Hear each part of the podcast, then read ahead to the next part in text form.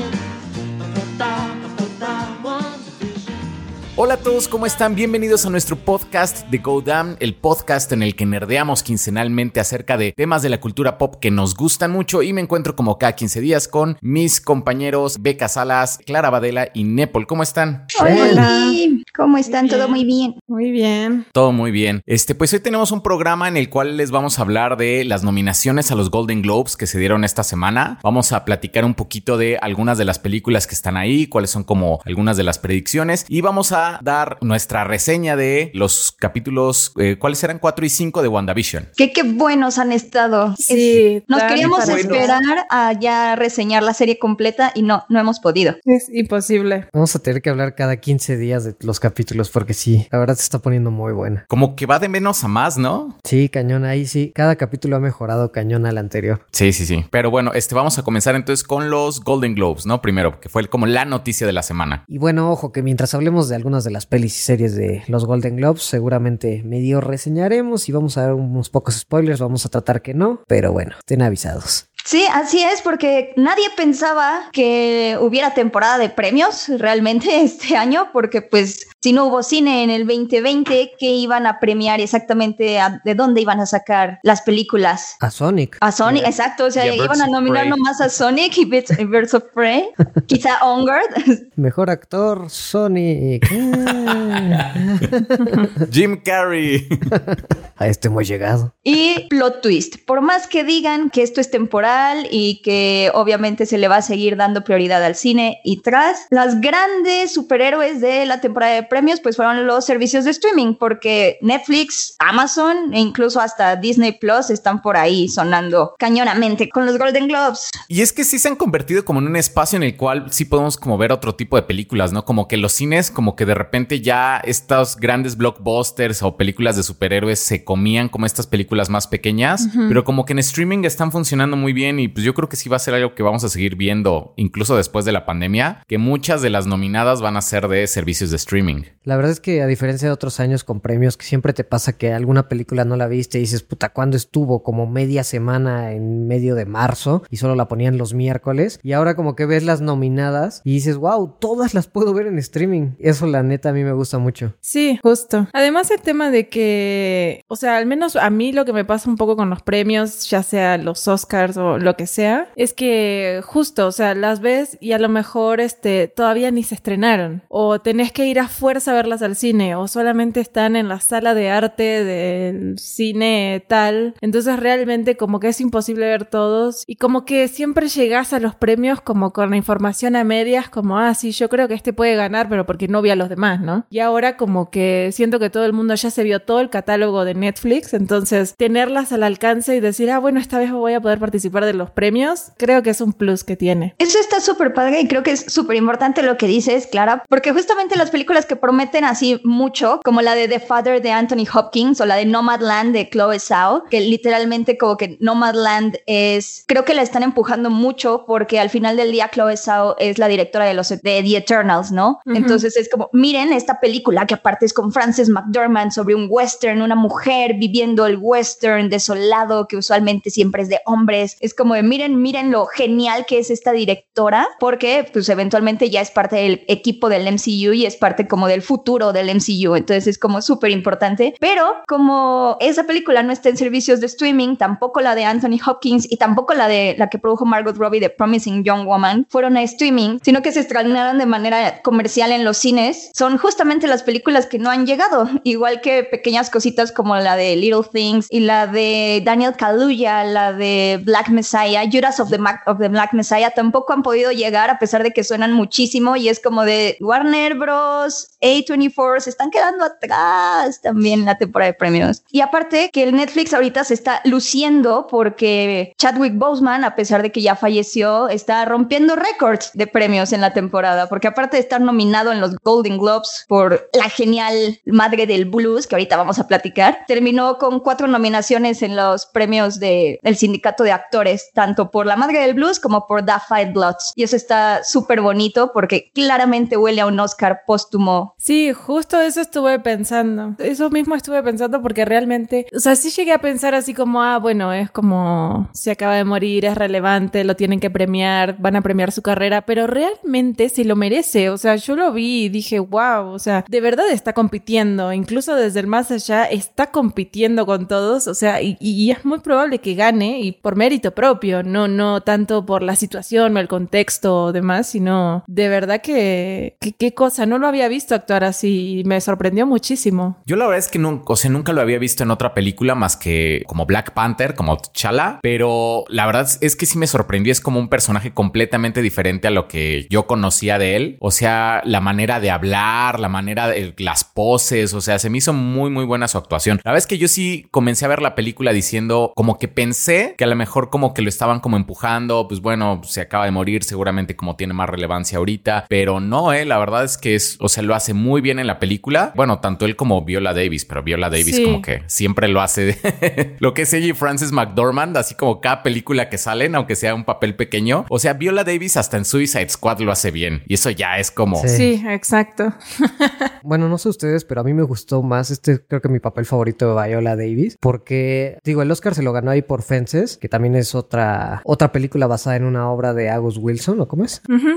Pero en este, no sé, Viola está cañona, o sea, sí tiene como una personalidad imponente y la verdad es que la película de alguna manera es sencilla en el sentido de que se basa en una obra y son como escenarios únicos de conversaciones y monólogos y vive mucho de las interpretaciones de los personajes. Y la verdad es que tanto cada escena con Viola y cada escena con Chadwick Boseman sí, o sea, dominan cada escena con su performance, ¿no? Y eso está padrísimo. Es que aparte como que sí saben transmitir, o sea, al final del día August Wilson lo que hacía con obras como Fences y Marraine's Black Bottom era tratar como de entender y explicar las influencias negras que tuvo la cultura estadounidense en el siglo XX. Entonces, eso era como súper importante y en Marraine's Black Bottom ver cómo todo es como súper racializado, o sea, sus opiniones sobre religión, sobre masculinidad, cómo Viola se siente como una prostituta porque sabe perfectamente que en el momento en el que estos tipos blancos ya hayan grabado su voz, ya no la van a utilizar y es justamente lo que pasa al final. O sea, es tan poderoso que es como de a mí me vale, o sea, verla así como de a mí me vale, mi, mi sobrino tartamudo va a grabar y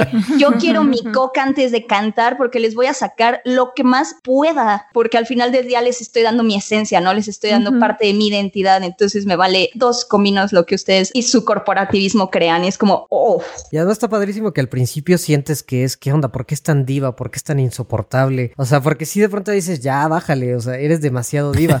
Pero cuando te empieza a explicar las razones por la que es así, porque constantemente tiene que estar luchando para que le den lo justo, ni siquiera lo justo, al menos lo mínimo, o sea, lo mínimo por su talento y que tiene que estar todo el tiempo peleándose con ejecutivos y diciéndoles, a ver, te hago más dinero que cualquiera de tus otros artistas y no puede ser que no me puedas pagar una coca, que no me puedas aguantar un rato en lo que llego. Esa actitud que tuvo que tomar de ser una perra con todo el mundo, pero es porque tiene que serlo para, pues justamente para no dejarse pisotear, ¿no? Porque aparte la primera escena es como súper, no, bueno, a mí me llamó mucho la atención la primera escena cuando la vemos que choca y se está peleando y le, pues a mí me vale, hazle como quieras, hazle como puedas, tú fuiste el que a mí me golpeó y esa es mi versión y ya va.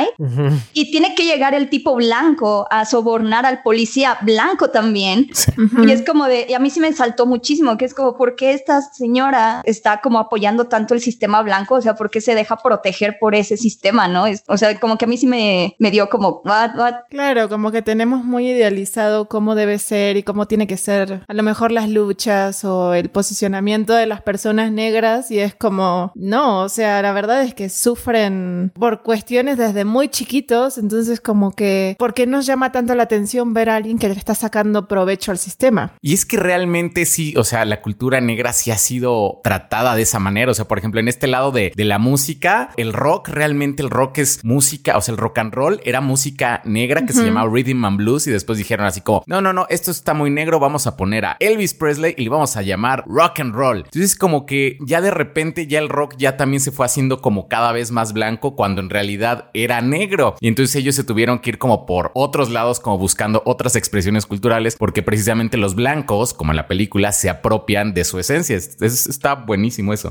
Pero aparte sí. son bandas así tipo Elvis Presley, The Beatles, Led Zeppelin, todos ellos se robaron sonidos y ritmos de cantantes de blues y de bandas de blues negros y es como, damn, o sea, toda la contracultura que empezó en los 60, 70 y que se ve como algo súper revolucionario y el rock and roll, yeah, está cimentado en una práctica súper racista. Entonces, verlo así en Marraine's Black Bottom es como, wow. A mí lo que me gusta es la parte de cuando están grabando, bueno, no, antes de eso que dice, o sea, el hombre blanco escucha el blues, pero no entiende de dónde viene, como que no sabe reproducirlo. Y cuando se nota mucho, o sea, sin que te lo tengan que decir, es cuando ella graba, que dices la, la primera grabación que hacen, que le sale bien, y dices, güey, ¿qué onda? O sea, ese trance en el que entran y cómo sale la grabación después de un montón de tomas frustradas y que te eleva, o sea, con la música así padrísimo. Y luego ves una interpretación de unos blancos con un director de orquesta moviendo las manitas así chiquito y, como súper plástico. Esa parte me encantó, como el contraste de las dos grabaciones de la misma música escrita por negros con distinta interpretación. Me encantó esa parte. Aunque también, por ejemplo, en esa parte sí creo que fue un poquito como, o sea, sí entiendo que era como la idea hacer como el contraste, pero por ejemplo, bandas así como de Ray Conniff, este, de, de esas épocas, sí eran así como el saquito y todo, pero también tenían unos músicos bestiales, ¿no? Sí, claro. La verdad es que siempre fue eso, o sea, los, la cultura negra siempre tuvo como esa expresión, como esa garra, pero las orquestas así tipo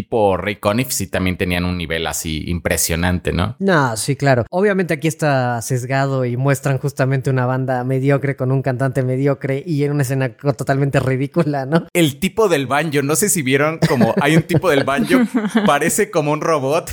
Siento que así como Ricardo Anaya como tocando el banjo sería como así, ¿no?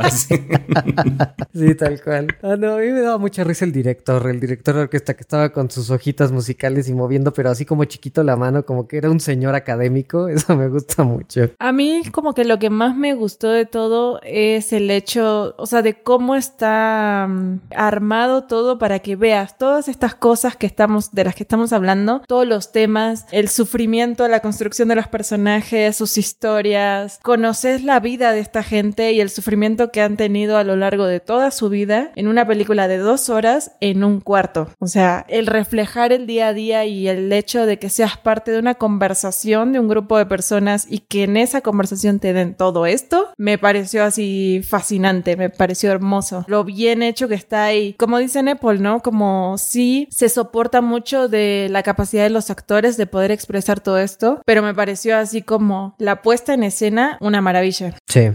Y es que aparte Chadwick Boseman es una joya en esta película. A veces como que me pone un poquito triste verlo tan flaco, pensar que tal vez ya estaba también en sus últimos en sus últimas etapas de la enfermedad cuando ya era más agresiva, pero también les recomiendo que vean The Fight Bloods. Es una película muy difícil porque es de Spike Lee, dura tres horas, pero también está en Netflix. también sale Chadwick. Y en estas son literal como de boomers afroamericanos que son veteranos de la guerra de Vietnam. Y son boomers, o sea, son misóginos, machistas. Uno incluso es pro Trump y quiere votar de nuevo, va a reelegir a, Trump. Entonces es súper extraño ver la guerra de Vietnam desde una perspectiva negra y bueno, no es extraño, sino es muy diferente. Y sí choca muchísimo con todas estas ideas que nos ha vendido Hollywood desde hace años sobre la guerra de Vietnam. Pero vemos a Chadwick, ahí aparece Chadwick y es como el líder de este grupo y era el que de verdad los podía unir y era la personificación, yo creo, de lo que era la masculinidad, la masculinidad revolucionaria de los 60 afroamericana. Y lo ves y es completamente diferente a, a T'Challa, pero también lo ves como jalando a la gente y siendo un líder y se murió en la guerra, ¿no? Entonces ya nada más todos lo recuerdan y es la razón principal por la que siguen juntos y por la que todavía se toleran un poquito estos boomers que ya están todos viejitos rascuachos. Y luego verlo aquí en La Madre del Blues como este afroamericano sassy que está a punto también de, de crecer, que ya es también de la nueva generación, que está buscando nuevos sonidos, que les dice como, no, no, es que mi arreglo, mi arreglo sí viene a, a revolucionar, tú no entiendes y... Mis zapatos. Exacto, mis zapatos, es como de, wow, o sea, qué buen actor era Chadwick Boseman. Fíjate que verlo acá es, o sea, está padrísimo, pero es muy triste decir como, porque le estuvo batallando mucho y que encontrara la fama como ya más adelante en su vida y que fuera tan cerca su, su partida, o sea, sí está muy triste porque, como dices, se ve flaco y se ve flaco no tanto en un tema de baje de peso para el rol, se ve, o sea, se ve débil. Como más demacrado, ¿no? Y, ja, y estuve viendo algunas entrevistas con el cast y sí dicen, pues es que sí, sí lo veíamos débil, muy cansado entre tomas, pero cuando se ponía a grabar la cámara daba todo de sí. Pero, o sea, en, en los medios sí, sí notabas algo, a lo mejor no estaba tan público el tema, pero notabas que, que estaba cansado, que tenía algún tema. Y creo que eligió muy bien sus roles, porque, o sea, por lo que dices de esta, de esta otra película, pues todas son como películas de despedida y hasta puedes contar Endgame como una película de despedida, ¿no? Porque estaba viendo que Kevin Hart le ofreció un rol en una película de comedia, pues X, al estilo Kevin Hart, ¿no? Este, comedia, pues baratona, que va a pegar y va a hacer mucho dinero. Y él dijo, no, la verdad es que ahorita estoy eligiendo muy bien mis proyectos. Yo voy a sí. tener un legado y no me lo vas a venir a manchar Kevin Hart.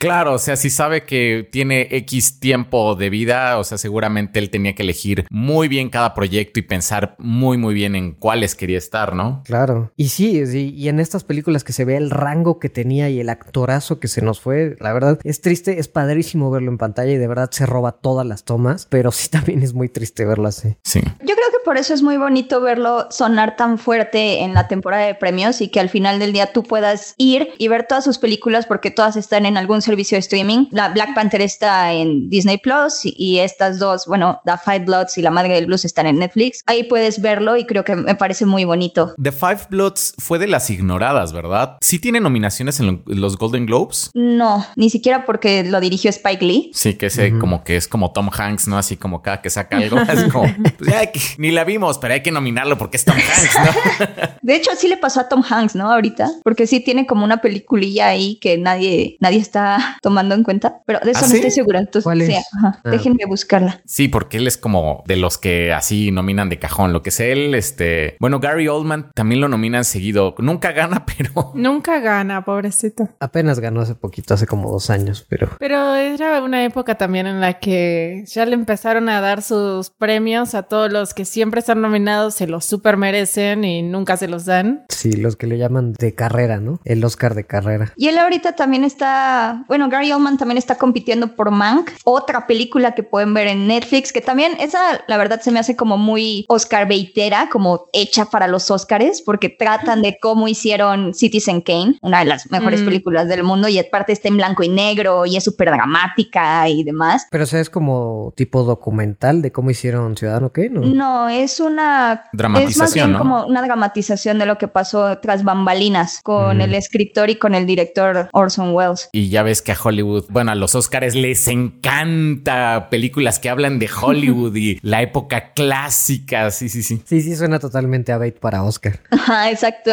Pero ya está buena y los actores están, o sea, sí se lucen. Está buena, o sea, hasta me sorprendió mucho la, la actriz Amanda Seyfried, que también sale, y que de hecho creo que también está nominada en los Golden Globes como mejor actriz de reparto por esa película, pero sí es pesada y sí es como muy para, sí se nota que es como muy para la industria, como muy para la gente que está súper metida en el cine y así, entonces también puede ser un poquito pesada. Duda, ¿es de David Fincher la película? Sí. ¿Película? Ah, mira. Bueno, realmente es, o sea, sí, es como director de una gran carrera. No recuerdo una de David Fincher que yo diga, ay, esta me aburrió, esta está como mala. No, todas son muy, muy Sí, buenas. Todas son, son muy buenas, ¿no? Sí está como en ese rango como de, como de calidad de David Fincher. Sí, sí está. O sea, es que la dirección de David Fincher es impecable. Ya saben lo obsesivo que es con sus proyectos. Y eso sí, está muy, muy buena, pero a mí sí se me hizo un poquito pesada. Porque sí es como muy de la industria y los vicios de la industria y también la necesidad de la industria, ¿no? Pero lo bello de la industria.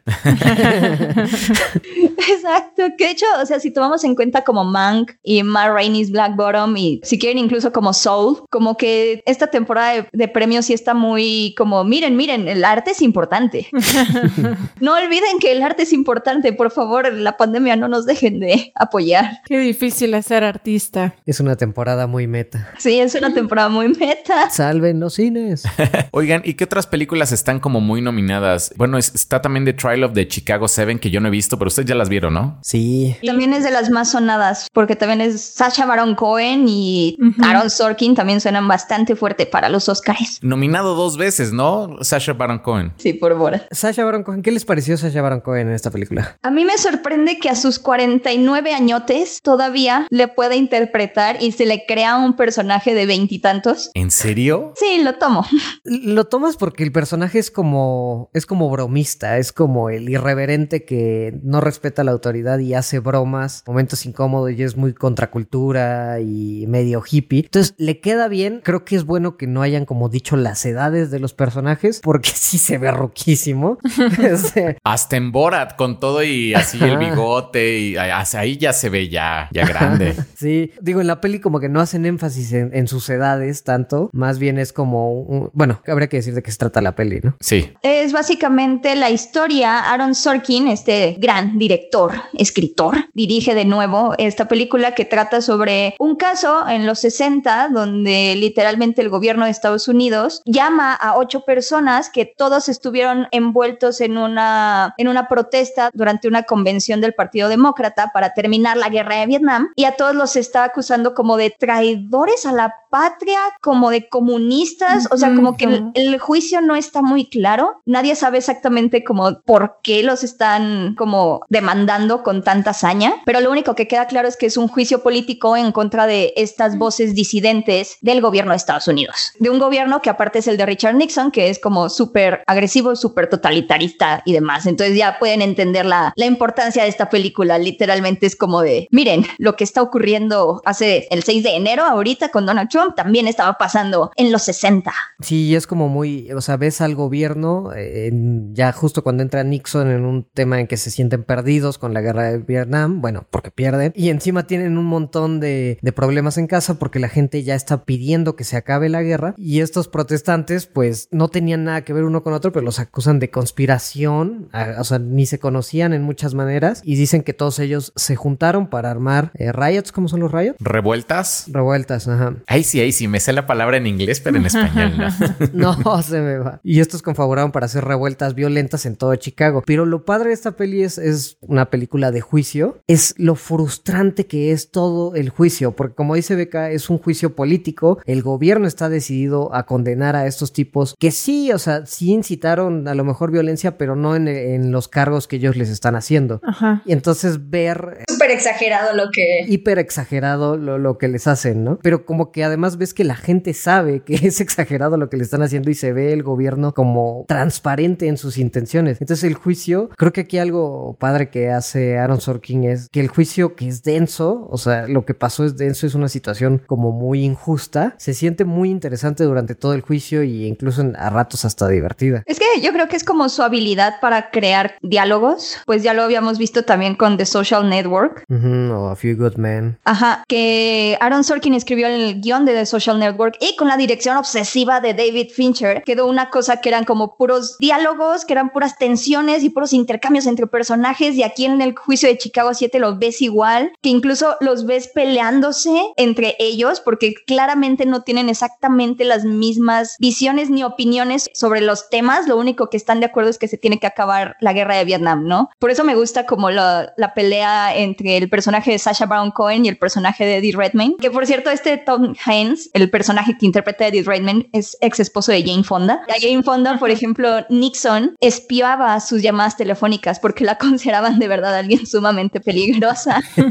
Entonces, estás viendo estas- a esta gente que sí estaba muy metida en la contracultura, en las revueltas, no estar de acuerdo en la forma en la que otras personas están, están rebelándose al gobierno. Y eso me hizo como bien interesante. Y todo es por los diálogos geniales que hace Sorkin. Sí, pero fíjate que es, es distinto en esta peli porque casi siempre Aaron Sorkin solo escribe. Es solamente dirigido a otra película además de esta, la cual no he visto, la de Molly's Game. Pero en esta se siente, o sea, porque lo que tienen cosas como Moneyball y The Social Network o Steve Jobs es que sus personajes siempre son como hiper inteligentes y siempre están dando una frase demasiado sarcástica y graciosa y construida. Y dices, no, el mundo no es así. Es como que se siente muy dramático. No eres tan inteligente todo el tiempo, es imposible.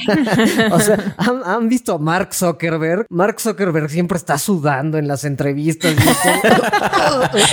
Y, acá es como, I'm CEO, bitch. Y acá siento que, no sé si es porque él dirige o porque, o porque hay mucho de este, no sé, pero se siente más ligera y me gusta más. Porque lucen bien los diálogos, pero no se siente este drama hiperdenso de una combinación de David Fincher con Aaron Sorkin. Y eso me gustó de esta película. También tiene que ver que meten un poco de humor con los distintos personajes, ¿no? Con Sasha Baron Cohen. Con el juez, ¿no? Que el juez al final queda como una broma. No, pero el juez de verdad creo que podría competir en el Oscar para el mejor villano de- del año, porque hace mucho que no me frustraba tanto un personaje, creo que desde Dolores Umbridge en Harry Potter. ¿A ese nivel? Ándale, a ese estilo, a ese, esti- a ese nivel, ajá. Es que es frustrante, pero... Y además ni, si- ni siquiera es tanto como... Porque hasta que se vuelve absurdo. O sea, realmente llega un punto en el que el nivel de necedad es absurdo. Y sin embargo, la historia sigue a pesar de eso. Entonces es como de verdad frustrante ver eso. Y siento que lo que decís de los personajes, siento que en las otras películas a lo mejor tenían un héroe o alguien que elevar. Y acá tenés 7, 8, 10 personajes. Entonces los tenés que nivelar. No, no podés sacar adelante una película. De hecho, ¿saben que estaba viendo? Que aquí en vez de dramatizar más al juez, le bajaron. Porque, Go, tú que no lo has visto, o sea, es un juez que, como te digo, es, es un, un juicio del gobierno que está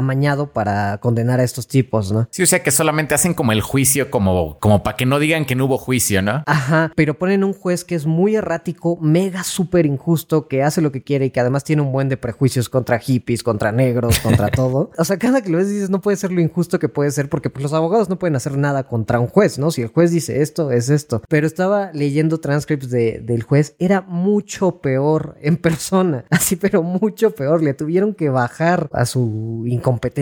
Que yo creo que eso al final juega en contra de la película porque de hecho en una entrevista Aaron Sorkin dijo, básicamente dijo que él no sabe escribir villanos y que no le gusta escribir gente, gente mala. Entonces de repente como que al final de la película, la última escena en la que el personaje de Eddie Redmayne, Tom Hayden, se pone a decir los nombres de los caídos, que es un momento así súper, súper dramático en donde todo el mundo se pone a aplaudirle y el personaje Joseph Gordon-Levitt, que era el abogado que estaba en contra, pero, pero Tenía buen corazón. Ajá, exacto. Estaba apoyando al gobierno, pero tenía buen corazón. En secreto los apoyaba a ellos. Se pone de pie también y dice, ¿qué le está? Y su jefe le dice, ¿qué estás haciendo? Y él rindiéndole honor a los Ah, caídos. sí, el final feliz.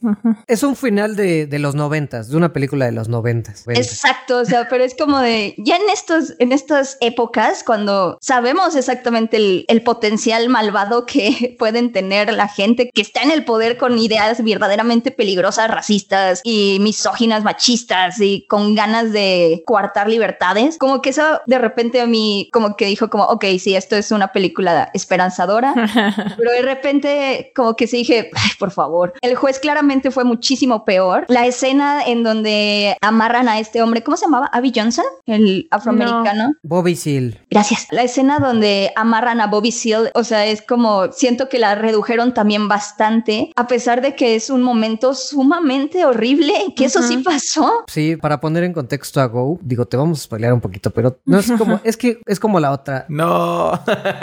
No es una película tanto de sobre lo que pasa, sino cómo pasa. sí, sí entiendo. Pero en un momento, el único negro de- del juicio, que además no tenía nada que estar ahí, él estaba como por otro juicio, pero lo tenían ahí sin abogado, sin nada, se enoja de que el negro se estaba quejando de que pues no tenía abogado, el negro. Seale se estaba quejando de que pues no tenía abogado y al juez le valía que no tuviera abogado. Y entonces lo manda a golpear y lo amordaza. Porque había un abogado al lado. Entonces era como, ¿qué le hace a tu abogado? Ajá, porque había otro abogado en la defensa, pero él no lo representaba a él y dice, él no es mi abogado y le valía al juez. Entonces se harta de que exija sus derechos básicos y lo golpea y lo amordaza. Bueno, no lo golpea el juez, ¿no? Pero sí, sí, sí, sí. sí. Así se baja del estrado y- sí, y con su martillo. con su martillo. Como así me lo imaginé con el martillito. Sí, no. Y lo amordaza. Y ese es como un momento cúspide en que la gente dice, este juez está loco, ¿no? Y aquí pues dura muy poquito, dura unos minutos esta escena. En la vida real lo tuvo amordazado tres días. ¡A la madre! Durante tres días en el juicio al negro, el único negro de la defensa. Entonces sí. Eso siento que incluso lo rebajan un montón y que luego lo utiliza como parte de la historia narrativa del personaje de Eddie Redmayne, de Tom Hayden, que es el que se ve más modosito por ser el blanquito, bien peinadito, que se se corta el cabellito para irse a su juicio, ajá, todo Hufflepuff. como que es como de, miren esto, él se paró cuando el juez se fue a pesar de que estaba amordazando a este hombre afroamericano que no tiene nada que ver en el, en el entierro. Y luego al final, él, el personaje de Eddie Redmayne, es el que va y lee los nombres de los caídos en la guerra de Vietnam, porque pues ya saben, aprendió a ser rebelde, cuando realmente eso no pasó. O sea, como que rebajan mucho un evento histórico súper importante que sí pasó para luego darle una importancia al final increíble a un evento que no pasó así. Entonces, como que siento que es mucho la perspectiva al final de un viejito blanco, como lo es Sí. Aaron Sorkin, tratando de dar como su, su granito de arena a la guerra cultural que está viviendo Estados Unidos ahorita. Entonces, como de, sí, esta es mi opinión. Es que, o sea, cuando hay un, un- o sea, una- un, un hombre blanco hablando acerca de un tema como racial, siempre va a haber como un sesgo. O sea, realmente no va a dar, o sea, a pesar de que tenga las mejores intenciones y a pesar de que esté como súper leído y súper instruido y todo, siempre va, va a haber un sesgo en- y, o sea, es difícil que lo hagan de la misma manera que, por ejemplo, Spike Lee, ¿no? Spike Lee toca esos temas y le salen súper bien. Ryan Coogler le sale súper bien porque precisamente son Claro. temas que ellos vivieron, ¿no? Y creo que también aquí como es donde se ve como cuál es la importancia de que haya voces diversas en los escritores, en los directores, porque no tratan el tema de la misma manera. Sí, estoy totalmente de acuerdo, pero ¿sabes qué pudo hacer Aaron Sorkin? Y que creo que es a lo mejor lo- que a mí me molesta, que pudo ser mejor, es que el juicio de, de estos activistas eran activistas muy buenos, no todos, pero, o sea, sí eran activistas muy fuertes. O sea, algunos de ellos se fueron a negociar a Vietnam, a liberar prisioneros de Vietnam. Tenían activistas muy fuertes a favor de las mujeres, a favor de los negros. Y de hecho, sus discursos finales en el juicio son increíbles. O sea, yo no sé por qué no dejó los discursos que dieron estos activistas al final, porque son mil veces mejor que el final de los noventas que hizo donde todo el mundo está aplaudiendo y se paran y se tocan el corazón.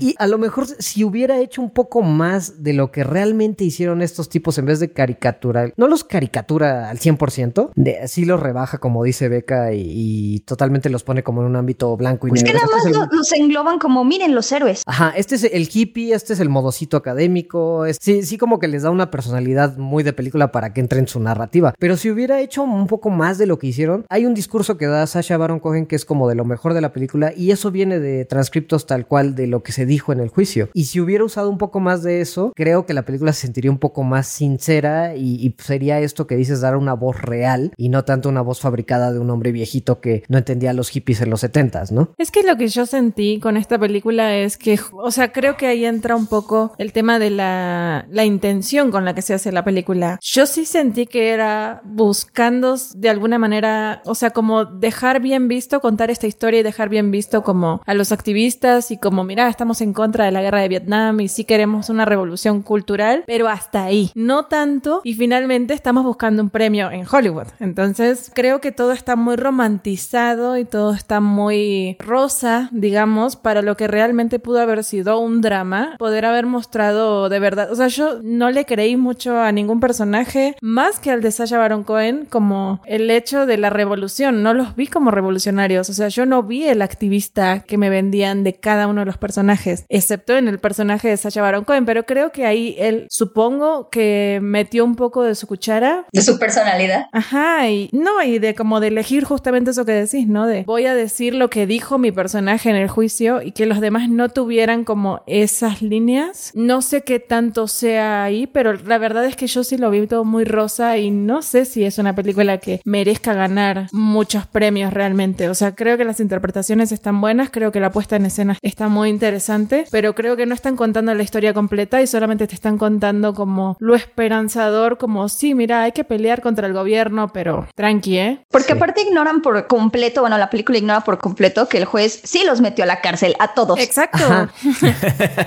Este final que te contamos muy feliz es Ajá. en la dictaminación de su sentencia.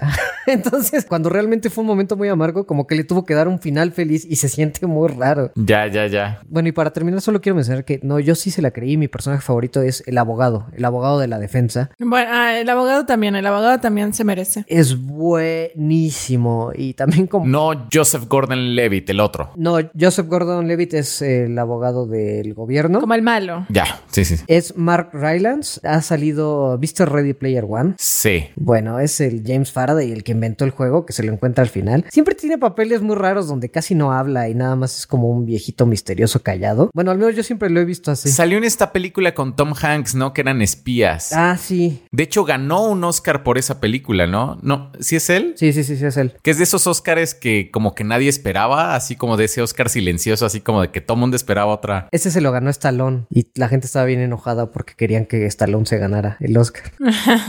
Pero sí, e- ese mero en esta película, o sea, yo siento que si le hubieran dado un Oscar fuera por esta película porque me gusta mucho más el personaje aquí. Pero bueno, nada más quería fanboyar con el abogado porque me gustó mucho ese personaje. Ya hablemos de otras pelis. ¿Qué más vieron? Oh, pues también están las, las películas animadas que también están bien interesantes. Bueno, no sé si tan interesantes porque a los Golden Globes nada más está dos veces Disney con On Guard y con Soul. Y también está esta película que está en Netflix que se llama Over the Moon y Wolf Walkers que está en Apple TV Plus. O sea, esto es puro streaming. Chan, chan, chan. No, espera, es- Onward no. Están The Croods, Onward, Over the Moon, Soul y Wolf Walkers. The Cruz es la única que no está entonces en, en streaming, ¿verdad? En streaming, ajá. Y bueno, ¿Y esas- Apple TV Plus, difícil de encontrar. Sí salió en cines, ¿no? La de los Cruz, como que tengo vagos recuerdos de que sí salió en los cines aquí en México. Yo creo que sí, la he visto en los puestos de películas pirata cuando voy a comprar mis platanitos. Luego la tienen puesta.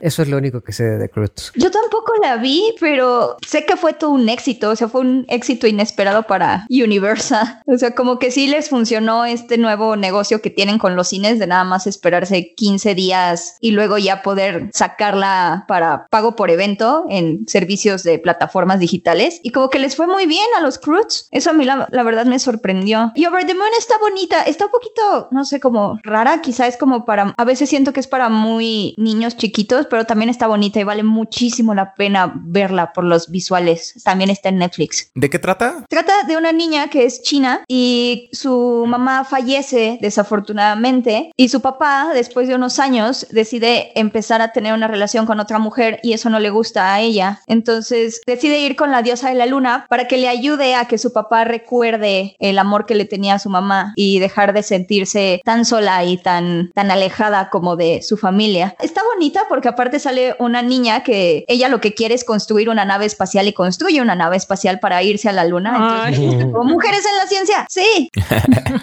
está como muy bonita. La verdad sí está bonita, aunque sí está un poquito sencilla. Pero de todas las que están como nominadas, vos, en tu predicción, ¿cuál crees que gane de las, de las Creo animadas? que va a ser Soul así de calle. Sí, pero o sea, fuera de por temas de industria o porque de verdad Soul es la mejor. Ah, no, la verdad es que creo que Soul sí es la mejor en términos como de lo que hicieron, tanto para la animación como para la historia, como que sí es la más compleja y como la más con posibilidades de ganar. Porque Wolf Walkers trata como una niña en los en el siglo XVI, más o menos, que llega a un pueblito y descubre que hay humanos que se pueden transformar en lobos y ellos viven afuera de su pueblo. Y de hecho los la gente del pueblo quiere destruir a los lobos, pero nada más porque pues son diferentes. Claro, por miedo. Está bien interesante porque mientras que el- la ciudad donde vive la niña es un, es un estado patriarcal, la comunidad de lobos, de wolf walkers, que se de personas que se transforman en lobos, está liderado por una mujer que también tiene una hija. Y el tema principal es que la niña no sabe dónde está su mamá. O sea, la líder del pack, la líder de- del equipo lobo, ¿De la manada?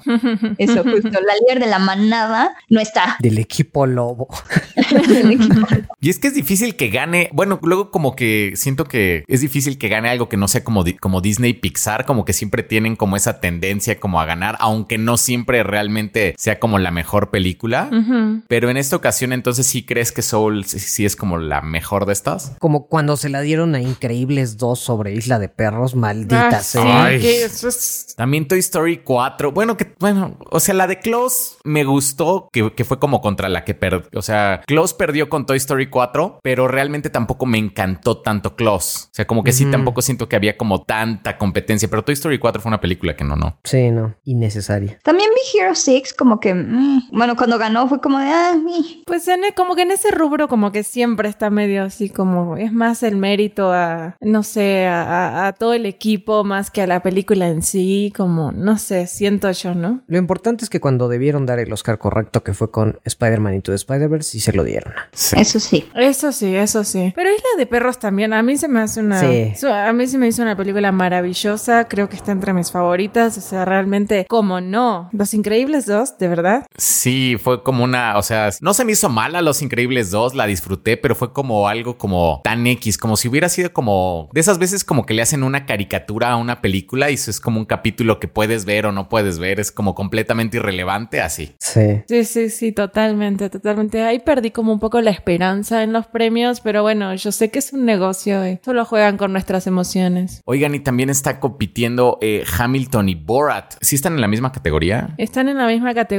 Sí, porque es comedia y musical. Comedia y musical. ¿Y ahí a cuál le van ustedes? Pues nada, tiene que ganar Hamilton. Va a ganar Hamilton, yo creo que la verdad, o sea, el hecho de que Borat esté ahí reconocido, no se me hace que tendrían que estar en la misma categoría, obviamente. O sea, de verdad son dos cosas completamente diferentes, pero se lo van a dar a Hamilton. Aunque Hamilton fue el como que la obra tal cual, no, no sé tampoco como qué tanto mérito, pues, o sea, sí, o sea, está muy bien filmado, pero realmente como, pues fue la obra así tal cual, ¿no? Sí, no es algo que hicieron, que dijimos, vamos a hacer una película musical grabada. No, o sea, es un musical que ya existía y lo grabaron. Se me hace un poco tramposo. No le niego que le den ningún premio a Hamilton porque es hermosa, pero sí es como tramposón. Pero y si no, o sea, ¿creen que se la darían a Borat? No sé. Pues es que los Golden Globes no son tan políticos. Ajá, exacto. Quién sabe si ahora, como en estas ganas de ser como solidario y tal, se la den a Borat por ser como la más punzante. Porque ¿quién más está? Está de prom, que esa no la vi. ¿Tú la viste acá? Yo la vi, pero es una es un insulto. Ah, sí, ¿por qué? De plano.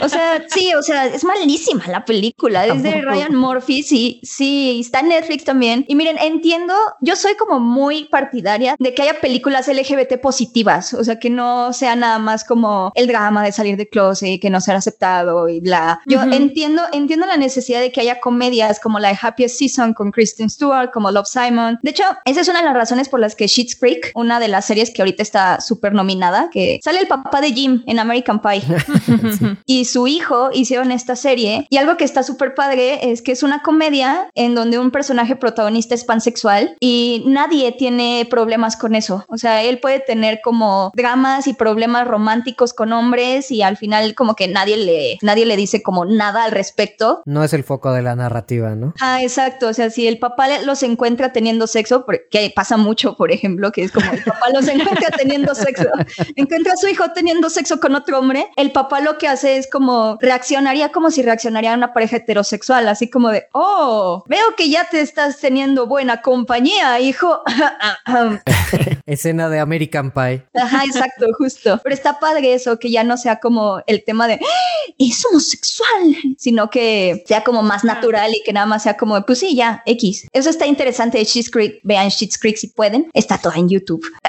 Digo que no sé, hubo un glitch por ahí, como que se metió otra transmisión o algo así. como que Wanda se metió otra transmisión. y The Prom es de Ryan Murphy y también trata de una niña que quiere ir al baile de graduación con su novia, pero como están en Indiana y en Indiana todos son unos vaqueros ignorantes, no la quieren dejar tener su prom porque pues no van a permitir que una lesbiana vaya al, al baile de graduación. Entiendo la necesidad de esta película porque es como súper positiva y es un musical, las canciones están padres y etcétera. Y yo creo que los niñitos que todavía están como luchando y batallando con, con salir del closet o así van a encontrar como positividad en la idea de que la gente puede cambiar y tal. Pero, o sea, la película es malísima, pero mala, mala. Literal es como de esas películas en donde sale Meryl Streep, ¿no? Entonces, literal creo que es de, la- de esas películas que Meryl Streep agarra porque sabe que va a ser lo mejor de la película que su ego le dice esta. Ajá, exacto, es como decir, esta, porque aparte hace una actriz egomaníaca, ¿no? Y como que le queda y es como de, "Mm". pero lo que sí me molesta es que también está nominado como mejor actor James Corden por su personaje en The Prom. Y es como de, hay películas, hubo películas LGBT muy buenas este año. O sea, estuvo Ammonite con Kate Winslet, estuvo Portrait of a Lady of Fire, todas son de lesbianas también en época. todas son de lesbianas blancas. Estuvo Happy Season. O sea, si querías nominar LGBT blanco de lesbianas blancas, está Happy Season con Kristen Stewart, que es muchísimo mejor que esta. Pero este es un musical, Beca. Ajá, este es un musical y es como, o sea, no sé, hay mejores representaciones ya. Pues es que a lo mejor deberíamos tener una categoría de mejor película de lesbiana. O sea, ahí ya podría entrar Christian Stewart. James Corden nunca, es- nunca escoge bien sus papeles, ¿verdad? Como que sale como en puras películas que realmente como que no valen mucho la pena. Y por ejemplo, Meryl Streep, me acuerdo cuando vi Mamma Mía. Ay, bueno, la verdad es que a mí me gustan los musicales, pero Mamma Mía fue como la cosa más que se me hizo larga como un día sin pan. No, no, no es como horrible. Entonces esta es más o menos así fea, fea. Cursi. Ajá, sí, o sea, está mala. Cursi, o sea, te les digo que sí, entiendo como qué bueno que haya ya este tipo de películas en donde que sea como, sí, inclusión y sí, los gays ganan. Porque pues también, o sea, sé que es importante retratar las dificultades y los obstáculos, es muy, pero también es importante retratar este otro lado de la vida no es tan mala cuando eres gay, ¿sabes? Cuando la vida no es tan mala cuando no eres heterosexual, se pone bien, o sea, mejoran las cosas, también es necesaria, pero es malísima. La que sí les quiero recomendar es la de Palm Springs, es con Andy Samberg. Que también está nominado, ¿no? También. También está nominada. Esa sí está muy, muy buena. Pero el Andy Samberg está nominado también, ¿no? Tiene una nominación a... A mejor actor de comedia también. Y también Sasha Baron Cohen. Y también Sasha Baron Cohen. Sasha Baron Cohen va a llegar a los Oscars, qué bueno. Sí. ¿Quién sabe qué tanto le den? Porque la verdad es como hasta ahí. No sé qué... Sí, es como sí, sí eres bueno, pero ya te reconocimos nominándote, ¿eh? pero Ajá, ajá, pero así como tanto premiarte por poner a un político en cámara y exponerlo de esa manera, no estoy tan segura. Vamos a ver, porque esas, pues esas nominaciones sí podrían ser muy políticas. De, más bien las la elección del ganador, ¿no? Sí. Y también están este series nominadas, ¿no? Sí. Como que creo que estas las bueno, al menos yo vi la mayoría, no sé ustedes qué opinan, pero está The Crown, Lovecraft Country, que hablamos también acá, The Mandalorian está nominada de vuelta, Ozark y Ratchet. No sé, bueno, Yo la verdad no vi Ozark, dicen que es muy bueno. Bueno, tampoco vi The Crown ahora que lo pienso. yo solamente vi de Mandalorian de estas. no, sí vi Lovecraft Country, Mandalorian y Ratchet, sí las vi. Pero Ozark dicen que es muy buena, ¿no? Dicen que es muy buena. De hecho, están diciendo que el personaje principal podría compararse con el nuevo Walter White. Uh. no. Es Jason Bateman, ¿verdad? Jason Bateman, sí, exactamente. Como que no lo puedo sacar como de, o sea, yo lo veo y pienso en Arrested Development. Ajá. Como que ahora que dices que es como el nuevo Walter White, no sé, como que no me lo imagino. Está, está interesante. Sí, cu- cuesta verlo en un papel serio después de haberte visto todo Arrested Development, ¿no? Que fue lo que le pasó a Brian Cranston, que venía de Malcolm el del medio. Y. Ajá. y miren, entonces es como, uh, a ver. Claro. ¿Y es este Netflix? Creo que sí, ¿no? Sí, es de Netflix, según yo. Ah, mira. Fue como de sus primeras producciones fuertes. Bueno, no de sus primeras, pero Pero de series sí, sí ha sido como una de las más importantes y constantes. Pues esta gran serie de la que nadie de nosotros puede hablar. Véanla. Pero en cambio, Ratchet.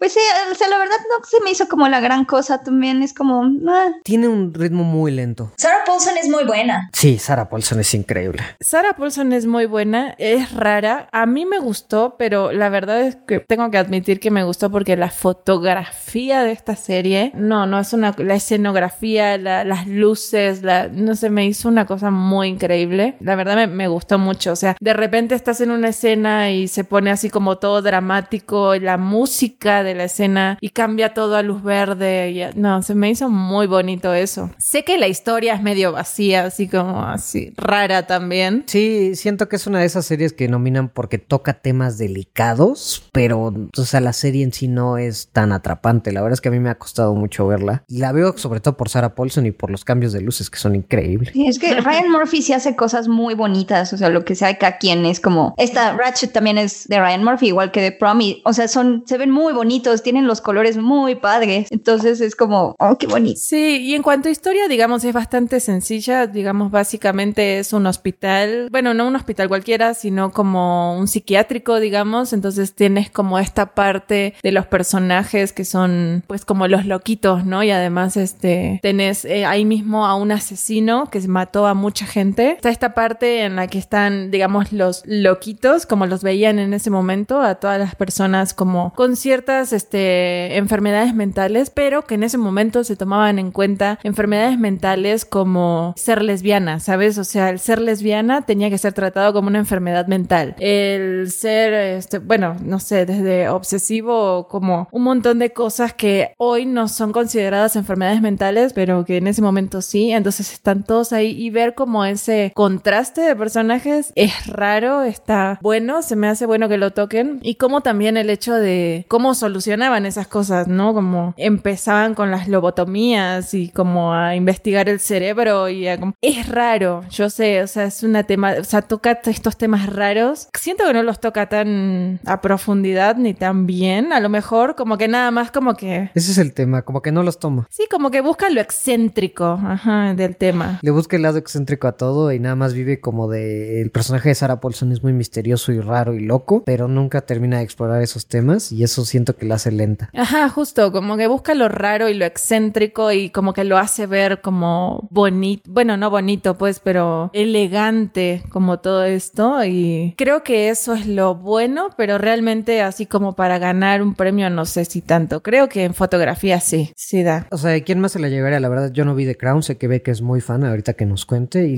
Lovecraft Country tampoco sé, no sé, así como que gane mejor serie de drama, podría ser. Bueno, para mí, en un escenario ideal, ganaría Lovecraft Country, porque a mí me encantó esa serie, ha sido como de mis series favoritas y se me hace como la más innovadora, la más nueva, porque aparte es un tema de terror, ciencia ficción y es contado desde diferentes perspectivas de una manera increíble. Pero yo creo que se la van a dar a Ozark. O sea, por más que The Crown en la temporada 4 tenga como más relevancia, porque la mayoría de las personas están más familiarizadas con los eventos que trataron en la temporada 4, particularmente porque ya son los 80 y ya salió Lady D, la princesa Diana y demás. Pero yo creo que se lo van a dar a Ozark, porque aparte de Mandalorian como que está muy, pues como muy así, mejor serie de drama, ahí está. Ya, no den lata. Ajá. El reel que van a poner cuando anuncian los nominados va a ser cuando se despide de Baby Yoda. Obviamente. Va a ser muy raro ver eso, ¿no? Mejor serie de drama. Con una marionetita. Adiós. Tienes que irte.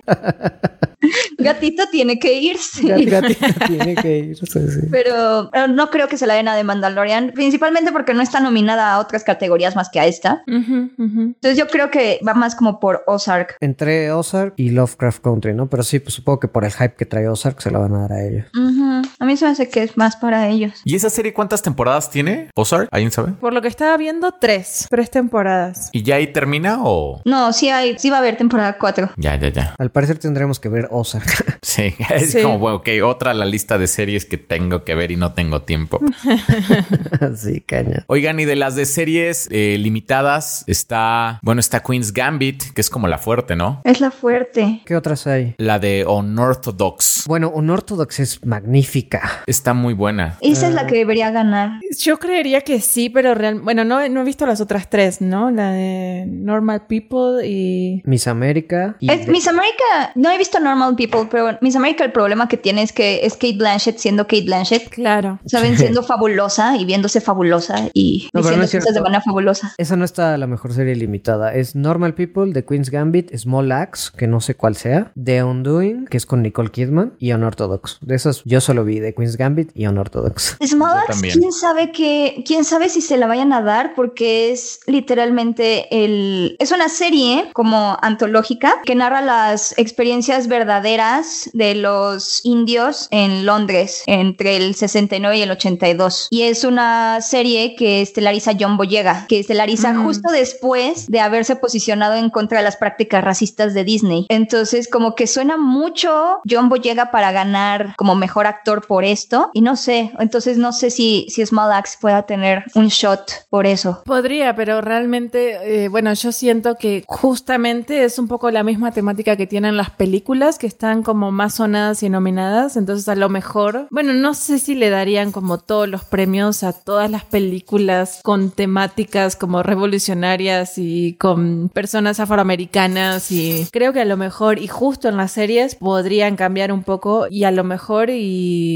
no sé, cambiar el tema probablemente de Queen's Gambit como ha sido una de las cosas más vistas y más sonadas, probablemente se lo lleve. Además, creo que tan solo por los memes de ella jugando juegos de mesa, creo que deberían considerarla.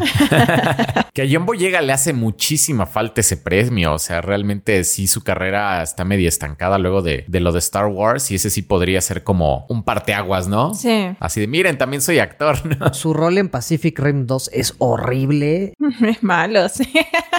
es insoportable, tiene una sangre pesadísima. O sea, si, si no le dan algo ahorita podría ya no ser relevante a futuro. Y si funciona, esa debería ser la estrategia que debería seguir Ray Fisher, la verdad, porque siento que está en un poco la misma situación. Pero realmente vos crees que Ray Fisher tenga, no sé, como la capacidad actoral como para llegar a este punto, o sea, como para llevar su carrera a este punto, no sé. ¿eh? A mí me gustó cuando dijo buya. Podría ser. Pues, O sea, o sea, lo peor es que no lo hemos sabe, visto ¿no? más allá de Justice League, entonces como que también necesita... Sí, necesita ponerse las pilas y salirse, ajá. Pues a lo mejor ahora que ya se salió así de plano de, de todo este mundo de DC, a lo mejor se pone a buscar más trabajo. Sigue los pasos de John Boyega. Ajá. Pues sí, quién sabe. ¿Ustedes a quién preferirían? ¿A un Ortodox o a Queen's Gambit? Oh, no lo sé, es que las dos son muy buenas. Ajá, pero yo creo que Unorthodox, o sea, en cuanto a materia de historia, tiene mucho más contenido a lo mejor que Queen's Gambit. Sí. Queen's Gambit se me hizo más bonita visualmente y creo que tiene una producción muy linda, pero Unorthodox creo que tiene una historia con mucho más peso. Mucho más profundidad. Yo, por ejemplo, disfruté más Queen's Gambit. O sea, la verdad es que sí me dejaba picado cada, cada capítulo. Sí la disfruté más, pero la verdad se me hace que Unorthodox, eh, o sea, trata temas mucho más relevantes. Está, o sea, sí siento que la historia es mejor la de Unorthodox. Y la actriz, la verdad es que lo hizo súper bien. Este, no me acuerdo el nombre de la actriz, de la protagonista, pero está muy bien en su papel. Que se me hace algo que, o sea, Unorthodox trata como la historia de esta chica justamente de familia ortodoxa que trata de salirse de este mundo y creo que es algo que no habíamos visto. A lo mejor y Queen's Gambit como que trata más, pues sí, la vida de una mujer tratando de incursionar en un mundo de hombres y como que es algo que a lo mejor ya más o menos está explorado de alguna manera, que no digo que no haga falta, me parece que por eso es muy relevante y es muy buena, creo que lo tocan muy bien, pero justamente como desde el lado también de la religión, Unorthodox creo que sí nos muestra algo que no habíamos visto tanto, digamos. Y también es probable porque, como dicen, Queen's Gambit se siente eso de que te deja picado. Es más hollywoodense, ¿no? Tiene como más los momentos heroicos. Mucho más americana también, ¿no? Eh, que, que lo que no tiene Unorthodox, que, o sea, te lo muestra desde un punto no tan de país como a lo mejor estamos acostumbrados, ¿sabes? Como es europeo, es esto, sino es una, son judíos, son una nación que está en todo el mundo, pues, o sea, no sé. Yo creo que eso fue lo que más me gustó de esa serie, que de repente como que te presentan estas historias de religiosos como muy conservadores, muy ortodoxos, como que te lo presentan como en otra región del mundo, pero acá te lo están poniendo así como en la actualidad y te lo están poniendo como en, en Nueva York, ¿no? Así como de que hay un, como unas calles, en- o sea, a unas cuadras así de donde hay, es- o sea, hay una... Hay una colonia judía súper ortodoxa, ¿no? Sí, o sea, hay una colonia judía ahí. Su Polanco. Ándale.